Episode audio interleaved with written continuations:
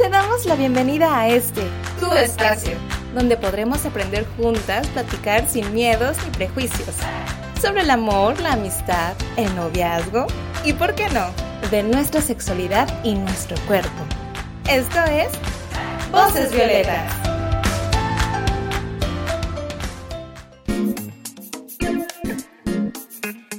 Bienvenidas a una emisión más de Voces Violetas, un espacio para ti, un espacio para todas. Les recordamos que esta es una producción del Gobierno del Estado de Colima a través del Instituto Colimense de las Mujeres como parte del proyecto de educación sexual y reproductiva. Yo soy María Fernanda Enríquez y nuevamente está conmigo Maffer y Marifer del colectivo Querida. Hola, ¿qué tal? Hola. Y hoy estamos muy contentas porque tenemos una invitada. Su nombre es Faustín Langarica. ¿Cómo estás, Faustín? ¿Puedes compartirnos algo sobre ti para que te conozcamos? Hola, buenas tardes. Primero, muchas gracias por invitarme. Estoy muy contenta de estar aquí. Y bueno, yo soy un estudiante de bachillerato. Estoy a punto de cruzar el tercer semestre. Mi edad es de 16 años. Muy bien, Faustín. Estamos muy felices de que nos acompañes hoy para hablar sobre este tema. Pues hoy vamos a hablar sobre el día 26 de septiembre, que es el día en que se conmemora a nivel mundial la prevención del embarazo adolescente. Y pues nada, quería también comentarles que el Instituto Colimense de las Mujeres está realizando una serie de actividades toda esta semana. Por lo que las invitamos a seguirlas en sus redes sociales para que estén al pendiente de estas actividades. Por eso el tema de hoy es prevención del embarazo en adolescentes. Entonces voy a lanzar como una primera pregunta para que la comentemos entre todas. ¿Por qué consideran ustedes importante que haya un día en que se conmemore la prevención del embarazo adolescente y actividades relacionadas con ello? Pues porque viene con ello como el tema de la conciencia, conciencia, perdón, el consentimiento, o sea, saber qué puede pasar, estar consciente de que puedes estar embarazada y sobre todo hablarlo. Yo creo que un tema del problema del embarazo adolescente, el embarazo temprano, es el poco conocimiento que hay entonces sí es necesario pues tener un poco más del mismo. Bueno, en mi opinión me parece bastante necesario que exista un día que conmemore esta, este tema porque al igual que otros días que también están dirigidos específicamente para una sola cosa, es porque han habido tantos casos y a veces no sabemos cómo tratarlos. Por eso me supongo que existe esta fecha.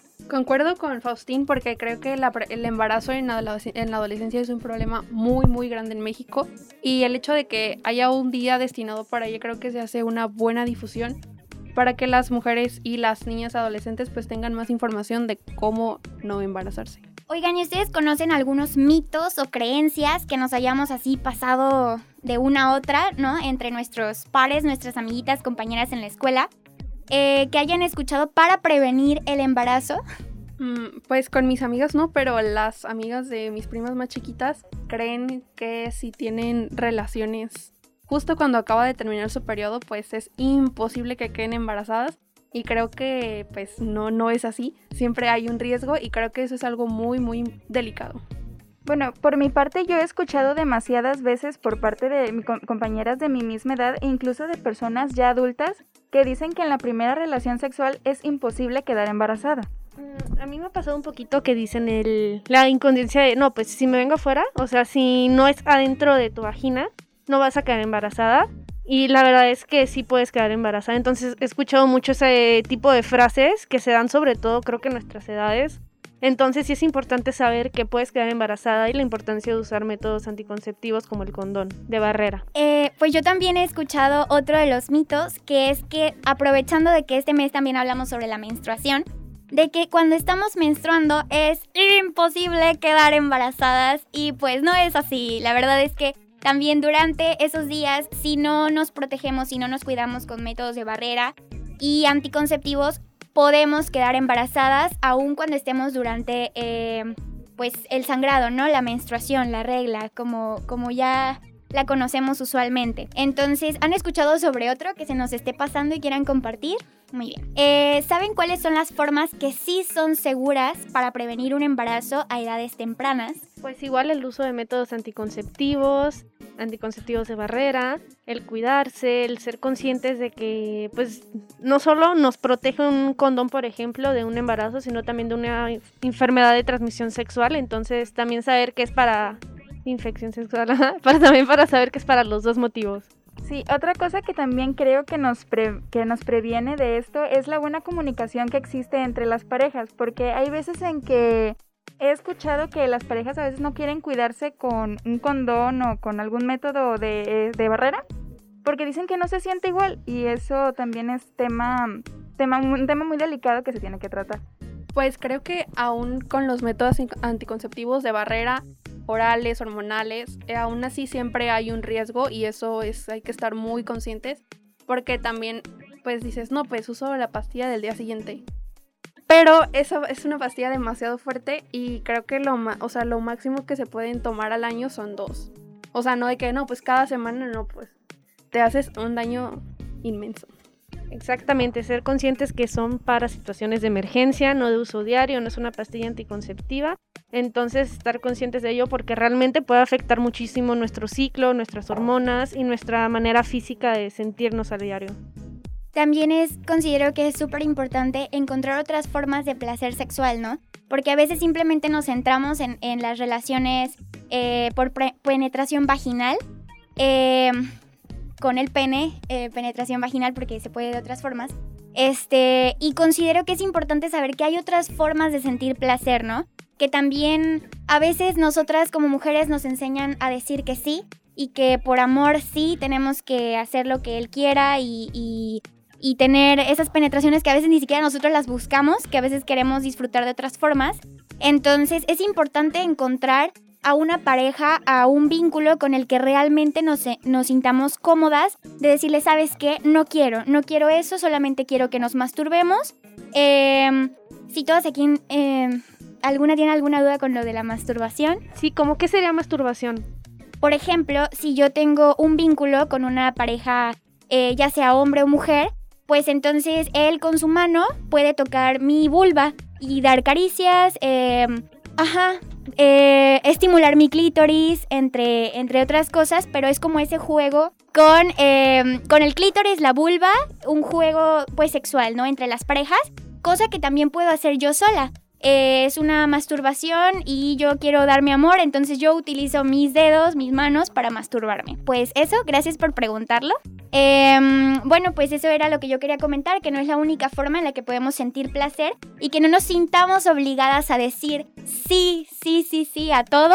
O que tengamos vergüenza y pena de que el hombre nos vaya a dejar si no le decimos que sí queremos con todo nuestro ser tener relaciones sexuales coitales es decir, penetración de pene en vagina. ¿Algo que quieran agregar en este punto? Bueno, para mí... Ah, ajá, Faustín. Otra cosa que también quisiera agregar acepto de los, acerca de los métodos anticonceptivos es que a veces no tenemos la información necesaria o está vista de una manera que es como de no, no podemos hablar de eso con las personas porque es un tema que todavía tiene mucho tabú. El hablar sobre la sexualidad, más en los adolescentes, en las personas que apenas están comenzando, es algo muy mal visto. Así que si de entrada no tenemos la información necesaria para saber cómo colocar un, un condón, para saber cómo tomar una pastilla al día siguiente, para saber cómo llevar un ciclo de cuidado con las pastillas, eso también es un problema porque no tenemos las herramientas para poder cuidarnos. Bueno, chicas, vamos a escuchar la cápsula del día de hoy.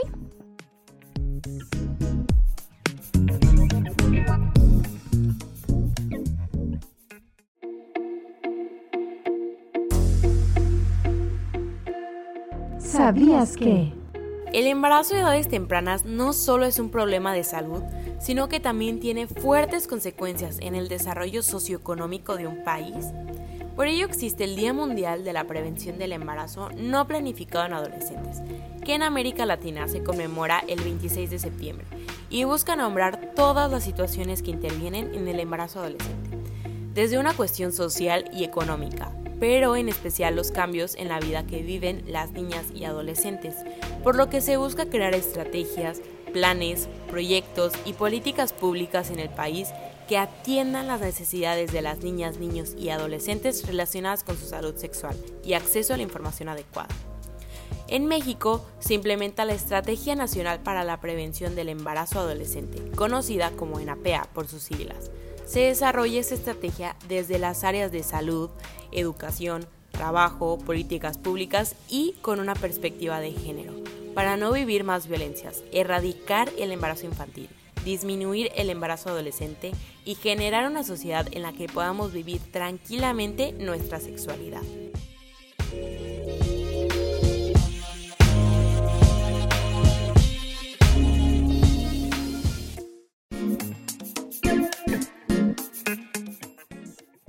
Eh, de lo que platicaron ahorita, me llamó mucho la atención la parte de que existen instituciones, lugares donde nosotros, nosotras como adolescentes, podemos acudir y pedir información, pedir ayuda y saber que no estamos solas, que podemos descubrirlo claro mediante la experiencia, mediante nuestras acciones, pero va más allá de eso, sino informarnos antes de hacer para prevenir algún accidente como un embarazo a temprana edad. También solo recordar en, en, de los primeros podcasts que hicimos que hablábamos sobre el acceso a los, a los métodos anticonceptivos. Es muy importante recalcar que en los centros de salud son gratuitos y tienes el derecho a recibir información sobre la, ya sea la planificación familiar o a que te den algún preservativo o a más información sobre los anticonceptivos, anticonceptivos hormonales. También este, saber que tenemos servicios amigables a nuestro acceso y que pues, es un derecho de todas las adolescentes y los adolescentes acceder a este tipo de servicios en donde podemos conseguir métodos anticonceptivos de barrera, eh, métodos de planificación familiar y asesoría para tener relaciones sexuales eh, consensuadas, planificadas, eh, con consentimiento, empáticas y los cuidados que necesitemos sin que un adulto o adulta nos acompañen a esos servicios. Es totalmente nuestro derecho y nos lo tienen que brindar pues porque así es, ¿no? Entonces eso también hay que recalcarlo porque a veces piensa, ay, tengo que ir con mi mamá o con mi papá, que para nada quieren que, yo eh, desarrolle mi, mi sexualidad desde este momento, que tenga relaciones sexuales. Entonces, pues a ver que podemos nosotras asistir eh, solas sin un adulto o adulta. Una cosa que me gustaría comentar es que sí se agradece demasiado que existan esos tipos de ayuda, pero hay veces en las que tú como adolescente vas y pides esa información o pides un preservativo y siempre está la señora que te va a ver feo. O a veces incluso la señora que te da el preservativo es como de, ¿para qué si estás muy chiquita? También eso me lo considero como algo que, se, que nos puede llegar a incomodar a nosotros pero no, o sea, no es algo que debemos de tomarlo con pena porque es algo natural, es algo que en algún punto de nuestra vida va a pasar o quizás no, pero tenemos el derecho de saber y conocer y saber a dónde acudir para que nos den esa información. Me encanta esto que dices, súper importante y la verdad es que sí, sí, o sea, a uno mismo le da pena y no debería dar pena. Y también saber que pues el inicio de la sexualidad no solo tiene que ver con la penetración, que es pena dentro de vagina, no solo tiene que ver con el sexo, sino que también va con la masturbación, que es un tema que se definió el podcast pasado.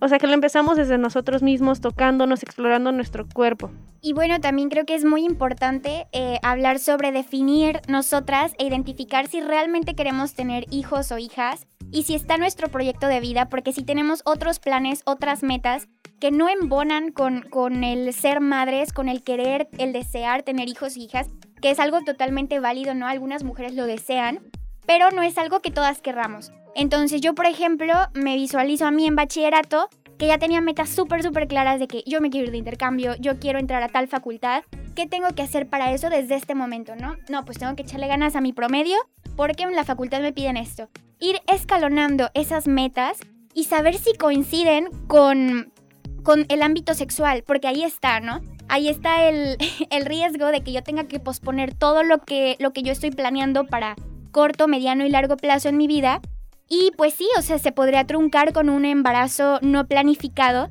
Eh, pude truncar mi intercambio, mis veranos de investigación, si yo tenía un hijo, ¿no? Entonces por eso yo desde ese momento que establecí mis metas era, ¿qué tengo que hacer aparte en otros ámbitos de mi vida para que se ajuste a mi proyecto de vida?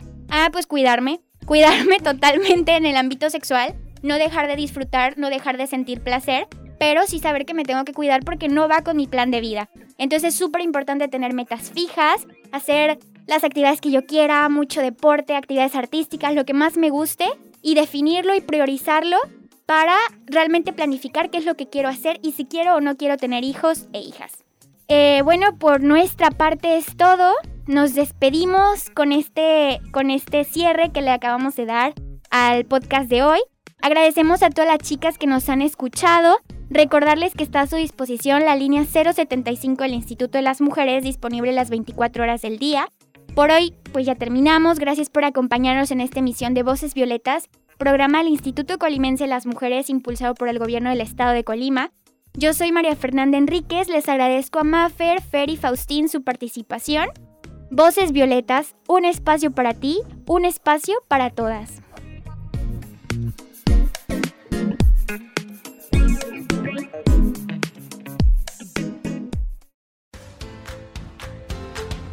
Gracias por sintonizar Voces Violetas, un espacio para ti, un espacio para todas, un lugar para aprender, escuchar y conocernos.